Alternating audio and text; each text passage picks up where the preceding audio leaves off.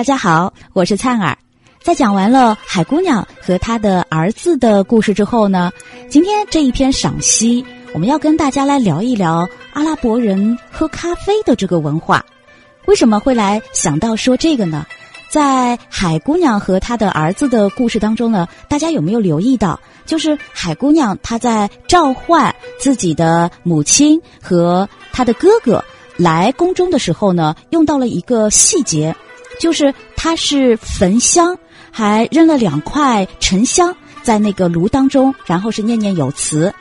那其实的话呢，阿拉伯人喝咖啡也是要焚香的。所以今天呢，我们来花点时间聊一聊阿拉伯人的喝咖啡的文化。阿拉伯的咖啡文化就像它的咖啡历史一样古老而悠久。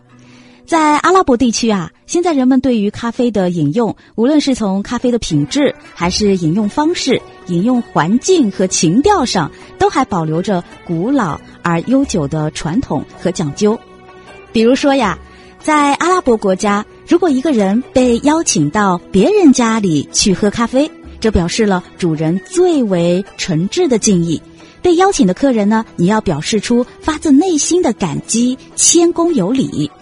而且呀，在品尝咖啡的时候，除了要赞美咖啡的香醇之外，还要记住，即便是喝的满嘴都是咖啡渣，也不能喝水，因为那是表示客人对主人的咖啡不满意，会极大的伤害主人的自尊和盛情的。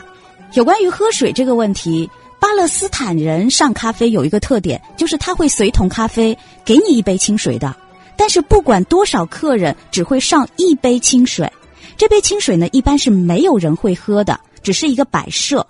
那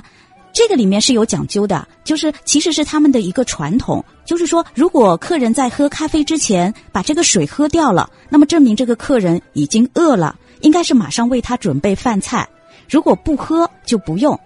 但是呢，其实也有其他的说法，就比如说，因为土耳其咖啡非常的浓，底部有咖啡渣，这杯水呢是可以用来漱口的。所以刚才我们也说了哈，这个清水是尽量不能来喝的哈。当然了，在巴勒斯坦呢，其实喝咖啡更多的它是表示一种态度。比如说，在巴勒斯坦人家里做客的时候，主人端上的咖啡最好都是喝掉，因为你不喝，他们会以为你对他们有意见，那或者你本来就是来挑事儿的。巴勒斯坦呢是一个家族社会。当家族之间发生矛盾，一方上门去另一方和解的时候，在斟上咖啡以后，来的一方起先是不会喝的，直到就是说双方达成一致了，那么他们才会一饮而尽。那通常呢，在男方去女方家提亲的时候，也不会马上喝女方家给斟上来的咖啡的。直到女方父亲说同意把自己的女儿嫁给你的时候呢，这个时候男方家人才会很痛快的将这个咖啡喝下。如果遭到了女方家的拒绝，那么男方是绝对不会喝咖啡的，而是呢拂袖而去。另外呢，还有一个有意思的现象啊，就是他们的饭前会来一杯欢迎咖啡。然后他们会倾其所有的来进行款待，吃大餐呀，吃水果呀，陪你喝茶聊天呀。如果说时间差不多了呢，主人呢他会问你要不要喝咖啡，这杯咖啡呢就叫做送客咖啡了。也就是说，这个时候等吃完了喝完了，你再喝完这个咖啡就必须得告辞了。如果你实在不识相，还在那里继续待下去。主人会以打哈欠、伸懒腰等等这些姿势来提醒你，你该走了。阿拉伯的咖啡文化礼仪当中，还有一点要注意，就是客人进屋以后呢，主人或者是其仆人，首先是必须会奉上咖啡来给客人的，这是一种表示欢迎的基本礼仪。客人如果是见主人亲自倒咖啡，那必须有所节制的，只喝一杯，表示对主人的敬意。喝第二杯呢，表示他很自在；喝第三杯表示愿意持剑护卫主人。因此呢，客人喝一两杯是出于礼貌，喝第三杯呢，其实是有点越界的意思了。还有呢，阿拉伯人喝咖啡时候是很庄重的，也很讲究品饮咖啡的礼仪和这个城市。他们有一套传统的喝咖啡的形式，这个呢，有点像我们中国人的茶道，是一个意思。在喝咖啡之前，他们要焚香，还要在品饮咖啡的地方呢撒放一些香料，然后呢是宾主一同来欣赏这个咖啡的品质，从颜色到香味，仔细的来研究一番，再把精美贵重的咖啡器皿呢摆出来赏玩，然后呢才开始烹煮咖啡。好了，那说了这么多，我们话题再回来啊，就是今天节目的一开始，我们提到说，阿拉伯人喝咖啡，即使是喝到都是咖啡渣，都不能喝水的。但是我觉得，万一喝到咖啡渣，那不是很难过吗？那今天的节目呢，其实也要跟大家说哈，现在有一种挂耳咖啡是绝对不会喝到咖啡渣的。也就是说，它这个挂耳咖啡呢，它有点像我们中国的这个袋泡茶一样。它是这个咖啡呢是包在里面的，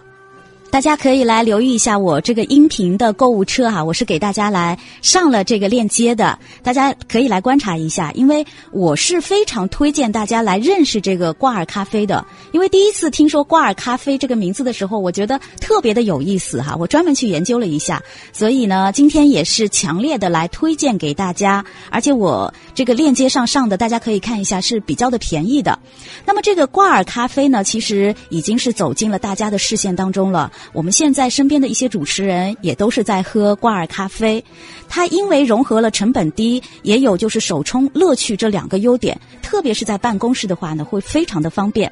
那喜欢咖啡的群体当中，现在也是流行起来了。你不管是在家里，还是在办公室，还是在差旅的路上，都能够看到这个挂耳咖啡了。那挂耳咖啡到底是什么呢？我们也跟大家来说一下哈。其实挂耳咖啡就是将这个咖啡豆它磨成粉以后，装进一个有两个耳朵的纸质的绿袋里，然后呢用适当的水温的热水来冲就可以了，简单纯粹，没有添加，也能够喝到咖啡的一个原有的风味儿。因此的话呢，其实现在呀，咖啡从业者也都是对这个挂耳咖啡是钟爱有加的。比如说，像我们办公室现在很多的同事也是非常喜欢喝这个挂耳咖啡的。为什么呢？呃，挂耳咖啡它喝起来的风味特别的纯正，特别是我们有一位主持人啊，他说他不能喝那个加糖的咖啡，他一定要这种很正宗的、很浓郁的咖啡味道的。那么我推荐就是用这个挂耳咖啡。那那在冲泡这个挂耳咖啡的时候呢，其实也有一个小技巧啊，也来教给大家，就是你一定不要用太滚的那个水，一百度的水冲下去，那么这个咖啡它就会有一种焦焦的味道。呃，尽量是把它放到九十度，在泡这个挂耳咖啡的时候呢，你九十度的水先泡个差不多二十毫升吧，就是你先泡一会儿，然后你自己数一下，数个六秒钟，一二三四五六，好，然后你再把手里剩下的水都泡进去，这样的话呢。泡出来一杯真的是非常香、非常香的咖啡，大家可以来试一下啊！所以现在的话，可以来查看一下我的这个链接当中给大家提供的这个挂耳咖啡，它是来自于玉田川的挂耳咖啡。那么有关于玉田川的这个咖啡呢，我也去研究了一下，看了一下啊，就是它的这个生产企业所用到的这些咖啡的来源，它的生产地是非常的棒的。也就是说，他们的咖啡豆是非常的优质的。它选用的是来自于哥伦比亚、巴西、埃塞俄比亚、坦桑尼亚、印度尼西亚、越南等世界各地的优质咖啡。所以呢，它做出来的这个呃挂耳咖啡啊，确实味道非常的棒啊！大家可以来试一下。好，那有关于阿拉伯的咖啡文化，我。今天的节目当中，先跟大家来聊这么多。其实接下来还有很多要跟大家来聊聊啊，就是有关阿拉伯人在使用那个咖啡壶，也是很有意思的。那下次节目当中有时间啊，我会再跟大家来说说。我一直对他的这个咖啡壶的情节还是蛮浓厚的。我们下回节目再讲吧，拜拜。